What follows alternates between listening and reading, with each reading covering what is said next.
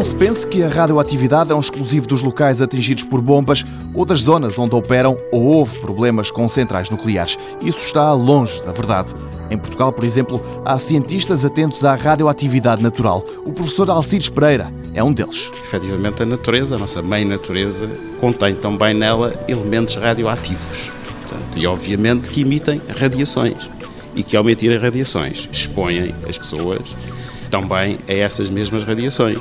E ainda que de origem natural, o organismo não distingue se a radiação é de origem natural ou se é de origem artificial. Portanto, em termos do organismo, em determinadas situações os efeitos são similares. Ou seja, podem ser mortais para o homem. No nosso país, existem efetivamente algumas situações onde a natureza concentrou esses isótopos radioativos em concentrações bastante significativas e há aqui condições para que o risco associado à exposição a essas radiações talvez possa ser significativo e daí algumas pessoas poderem vir a ter alguns problemas, nomeadamente no que diz respeito ao caso do cancro do pulmão, que normalmente é uma das doenças que está associada a essa mesma exposição. E em Portugal, tal como em muitas outras partes do mundo, lembra o professor Alcides Pereira, da Universidade de Coimbra, o inimigo chama-se radão. É um gás que se forma nas rochas, que se forma nos solos, e sendo um gás, tem efetivamente a possibilidade de migrar e sair das rochas e transferir-se eventualmente para o interior de edifícios, de habitações.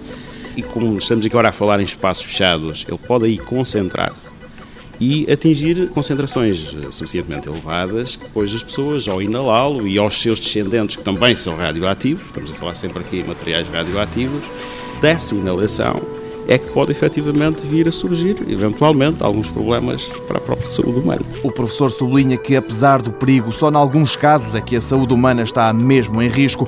Na próxima semana voltaremos a este laboratório em Coimbra para perceber como é que por aqui se combate o radão.